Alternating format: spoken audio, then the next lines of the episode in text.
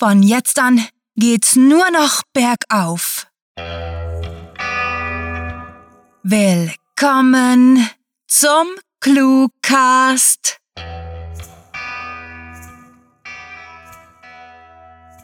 Wir haben eure Angehörigen entführt und an einem geheimen Ort eingesperrt. Ihr habt nun die Möglichkeit, uns das Lösegeld auf Patreon zu überweisen und all unsere Beiträge zu liken, um sie freizukaufen. Bis die Transaktion abgeschlossen ist, werden eure Lieben bestens versorgt und wir wünschen viel Spaß mit der Kurzgeschichte.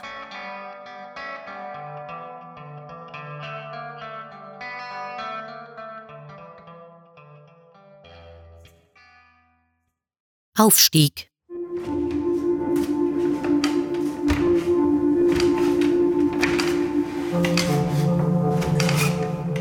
Ich möchte dich ja nicht beunruhigen, aber begann Nani mit einem Unterton in der Stimme, der nahelegte, dass es sehr wohl einen Grund zur Sorge gab. Die kurzen roten Haare der sehnigen Abenteuerin waren mit Schmutz und Staub bedeckt, und sie musste sich ab und an mit dem Ärmel ihrer Jacke übers Gesicht wischen, um nichts davon in die Augen zu bekommen. Anata, die etwas oberhalb von Nani die in die Wand eingelassenen Sprossen hochkraxelte, hielt inne und warf einen Blick nach unten. Auf der hellen Haut und dem blonden Haar der jungen Koreanerin fiel der schwarze Schmutz noch besser auf als an Nani und gab ihr zusammen mit dem schummrigen Licht der grünlichen Notleuchten ein abgekämpftes Aussehen. Was denn? Bist du sicher, dass in den nächsten 20 Minuten kein Aufzug kommt? Ich habe ein verdammt ungutes Gefühl dabei, durch einen Fahrstuhlschacht zu klettern. Möchten sich Madame lieber unter ihrer Daunendecke verstecken? Fragte Anata lachend, ehe sie ihren Körper weitere 40 Zentimeter nach oben hiefte. Leicht außer Atem fügte sie hinzu, wenn du das gewollt hättest, hättest du nicht Einbrecherin werden sollen. Hey, du bist die Diebin. Ich bin für alles zu haben, was spannend ist, konterte Nani und griff kurz nach dem Blaster an ihre Hüfte, um sich zu überzeugen, dass die Laserwaffe noch an ihrem Platz war. Übrigens pieksen mich die Edelsteine in der Hosentasche. Anata, die nicht gerade dafür bekannt war, sonderlich einfühlsam zu sein, begann hell zu kichern. Niemand hat gesagt, dass du sie so transportieren musst. Nani brummte genervt und kletterte weiter. Sie erkannte, dass noch ungefähr ein Dutzend Stockwerke zwischen ihnen und dem Zugang zum Dach lagen, doch sie waren gut in der Zeit. Das Hotel, in dem sie einen Safe ausgeräumt hatten, war zwar über 200 Stockwerke hoch, aber immerhin mussten sie bloß 40 davon hochklettern. Langsam begannen Nanis Arme zu schmerzen und sie freute sich schon darauf, endlich am Ende des vermaledeiten Fahrstuhlschachts anzukommen, als sie hinter der Lifttür, an der sie vorbeikamen, der Bass von lauter Bum-Bum-Musik hören konnte und unvermittelt grinsen musste. Da würde ein Hotelgast gleich große Probleme bekommen und sie bereute ein wenig, nicht bei dem Streit zusehen zu können, der zweifellos den Unterhaltungswert einer mittelmäßigen Soap haben würde. Langsam, aber stetig arbeiteten sie sich weiter. Und Nani wurde leicht übel von der monotonen Anstrengung und insgeheim bereute sie es, vor ein paar Stunden einen Karottensalat gegessen zu haben. Sie musste an die drei Jobs zurückdenken, die sie bereits zusammen mit Anata gemacht hatte. Die Diebin war nur in einem gut, und das war, Dinge zu stehlen. Dafür war sie dabei auch wirklich ambitioniert. Nani hätte wissen müssen, dass es immer mühsam und anstrengend würde, wenn Anata einen Coup plante. Ein lauter Warnruf ihrer Kameradin riss Nani aus ihren Gedanken und sie konnte gerade noch rechtzeitig erkennen, wie eine Liftkabine von oben auf sie zugerast kam. Nani reagierte schnell, drückte sich mit aller Kraft gegen die Sprossen und umklammerte sie, so gut sie konnte. Keine Sekunde später donnerte die Kabine mit über 100 Stundenkilometern an ihnen vorüber und Nani erwartete für einen Moment, von dem Sog mit in die Tiefe gerissen zu werden und konnte sich bloß mit großem Kraftaufwand halten. Der Lift war irgendwo unter ihnen in einer horizontalen Abzweigung verschwunden und Nani glaubte, endlich aufatmen zu dürfen. Sie wandte sich Anata zu, deren langes Haar trotz ihrer Haarnadeln in alle Richtungen abstand, und beschwerte sich. Hast du nicht gesagt, das sei der perfekte Plan? Bist du tot? fragte Anata schulterzuckend, ignorierte Nanis vorwurfsvollen Blick und kletterte weiter. Nani machte jede Wette, dass die junge Diebin früher oder später aus reiner Sturheit und Risikobereitschaft bei einem ihrer Coups ins Gras beißen würde und hoffte, dass es nicht einer der Jobs sein würde, die sie gemeinsam durchzogen. Eigentlich konnte Nani Anata mittlerweile ganz gut leiden, wenn sie auch manchmal eine Nervensäge war. Bei dem Gedanken daran, wie sie sich vor ungefähr einem Jahr kennengelernt hatten, musste Nani schmunzeln. Sie war in einer Raumhafenbar auf einer schäbigen Randwelt gesessen, ziemlich angetrunken und ohne einen Job. Nani tat alles, was einigermaßen abenteuerlich war und war ziemlich gut mit der Waffe. Anata war für diese Welt und erst recht für diese Bar viel zu gut angezogen gewesen, als sie neben sie getreten war und gefragt hatte, Bist du eine Söldnerin? Und wenn ja, wie viel kostest du? Ich brauche jemanden, der gut darin ist, Leute zu verprügeln. Über etwas anderes nachzudenken lenkte Nani davon ab, dass sie mittlerweile ziemlich erschöpft war und sich nur noch wünschte, endlich oben anzukommen. Musst du dir auch immer so unmögliche Pläne ausdenken? beschwerte sie sich und griff nach der nächsten Sprosse. Noch drei Stockwerke. Gleich waren sie da. Das ist wie mit der Relativitätstheorie, gab Anata zurück, der man nun die Anstrengung auch anhören konnte. Nani verdrehte die Augen, das würde wieder eine von Anatas verworrenen Erklärungen werden. Doch sie konnte es nicht lassen und fragte, was soll die Relativitätstheorie mit uns zu tun haben? Ganz einfach, begann Anata. Dank ihr dachte man früher, dass es dem Menschen nie möglich sein würde, schneller als das Licht zu reißen. Und heute machen wir das im Hyperraum jeden Tag. Nani keuchte und wusste eigentlich, dass es eine dumme Idee war, während der Kletterpartie zu sprechen, doch es lenkte sie von den scheinbar unendlichen Sprossen ab. Das scheinbar Unmögliche zu versuchen, ist doch ein ziemlich anmaßender Vergleich für eine, die ihren Lebensunterhalt damit bestreitet, glänzende Sachen zu klauen. So nötig kannst du es auch wieder nicht haben, dir selbst etwas zu beweisen. Ich bin nur stur, gab Anata zurück. So wie du damals auf Deru, als du diesen Wandschrank von einem Gangster verprügelt hast. Nani setzte geradezu eine Antwort an, als mehrere Stockwerke unter ihr der Ruf erklang. Hey, da sind sie! Stehen bleiben oder wir schießen! Verdammt!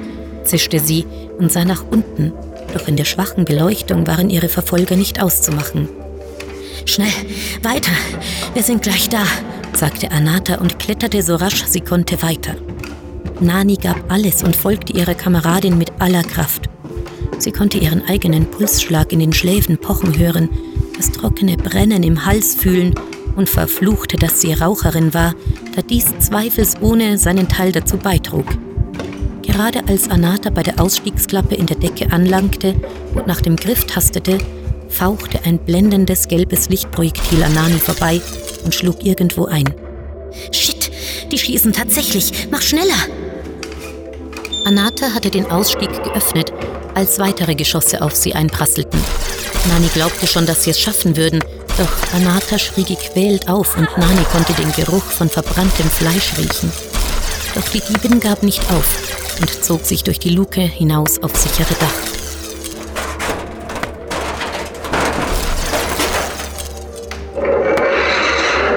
Als Nani keuchend die Klappe hinter ihnen zugemacht hatte, wäre sie am liebsten vor Erschöpfung zitternd auf dem Dach des Hochhauses liegen geblieben, um in den Nachthimmel zu starren. Doch aufgeben war keine Option, nicht jetzt.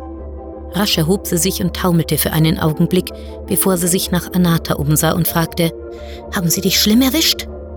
Die Diebin humpelte bereits auf einen geparkten Mittelklasse-Flitzer zu und begann das elektronische Schloss zu knacken, als sie verbissen zurückgab, nur ein Streifschuss an der Hüfte, aber du musst den Wagen lenken.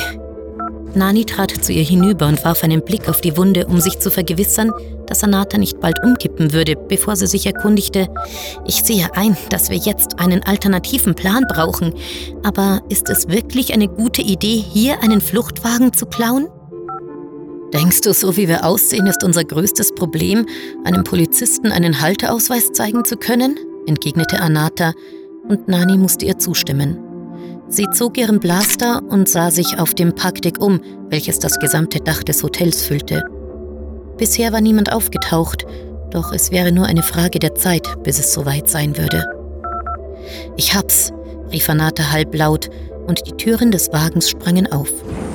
Nani verlor keine Zeit, hastete zur Fahrertür und stieg in das Gefährt ein. Anata folgte ihr und Nani ließ den Flitzer schweben, sobald ihre Kollegin eingestiegen war. Während sie den Wagen beschleunigte, konnte sie im Augenwinkel erkennen, wie mehrere Sicherheitsleute das Dach stürmten und auf sie anlegten. Doch sie hatten keine Chance mehr, den Wagen zu treffen, denn mittlerweile rasten die beiden Einbrecherinnen davon. Rund um sie herum und unter ihnen breitete sich das unendliche Lichtermeer der Metropole aus, während Nani den Flitzer in einen Verkehrskorridor einfädelte. Anata warf einen prüfenden Blick auf ihr Kommen. Wir sind gut in der Zeit. In zehn Minuten sind wir am Raumhafen, in 15 auf dem Schiff und in 20 weg von diesem Planeten. Alles läuft bestens.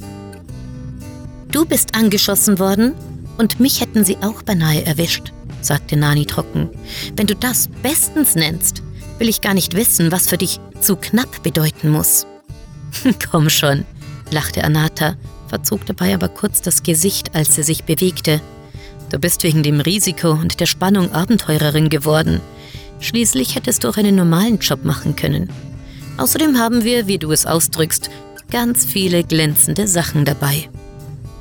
Auch wenn Nani es nicht laut gesagt hätte, so musste sie Anata doch recht geben. Sie hatte sich für diesen Lebenswandel entschieden und es gab nichts, was sie davon abbringen konnte. Vielleicht würde sie eines Tages in einem Fahrstuhlschacht zu Tode stürzen oder in einer schäbigen Bar auf einer noch schäbigeren Welt erschossen werden, doch sie konnte sich kein anderes Leben vorstellen.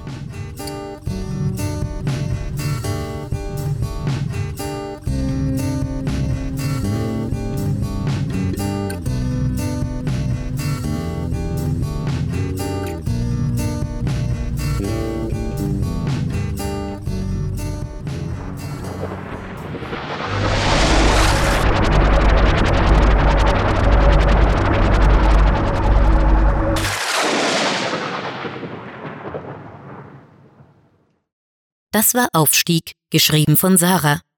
Für euch gelesen hat Birgit Arnold. Diese Kurzgeschichte spielte am vorgegebenen Setting Fahrstuhlschacht und beinhaltete die Clues Halteausweis, Bum-Bum-Musik, Karottensalat, Relativitätstheorie und Daunendecke.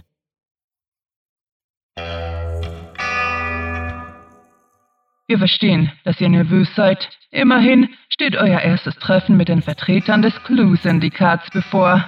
Um euch zu beruhigen, wollen wir euch rasch zeigen, dass wir ganz vernünftig sein können. Unsere Mafia-Organisation wurde im Jahr 2012 gegründet und verbreitet seitdem zweimal wöchentlich den literarischen Stoff, aus dem kriminelle Träume gemacht sind. Kurzgeschichten nach Stichworten, die wir von unseren hm, Kunden erpressen. Wir geben uns allerdings außerordentlich Mühe, unsere Opfer über unsere finsteren Pläne auf dem Laufenden zu halten. Abonniert sogleich den Newsletter unter cluewriting.de slash newsletter und freut euch auf wöchentliche Verbrechensupdates. Das gefürchtete Wort der Cludons wird von unseren Profikillern im Mafia-Jargon als Sprecher bekannt, mit schrecklichen Akustikwaffen verbreitet. Besucht diese Helden des Cluecast auch auf ihren Seiten und vergesst nicht, dem Echo ihrer Stimmen zu folgen. Hallo, ich bin hauptberuflich Sprecherin, weil ich es wunderbar finde, mit meiner Stimme andere Menschen zu berühren, in ihnen etwas auszulösen. Wenn ihr mehr über mich erfahren wollt, freue ich mich, wenn ihr auf meine Homepage www.sprecherin-birgit-arnold.de schaut. Hinterlasst einfach eine Nachricht. Ich melde mich auf jeden Fall. Ach ja, genau. Ihr wolltet ja wissen, was wir mit euren Angehörigen angestellt haben. Wir haben sie wie vereinbart verpodcastet und ihr könnt sie euch jederzeit auf iTunes, Stitcher, TuneIn und YouTube abholen. Natürlich, wie sollte es auch anders sein, in kleinen Happen. Aber, und das ist ein wahres Wunder, sie sind hochlebendig und sehr gesprächig. Mit fantastiliardischem Dank fürs Zuhören und den besten Wünschen. Eure Cluecaster.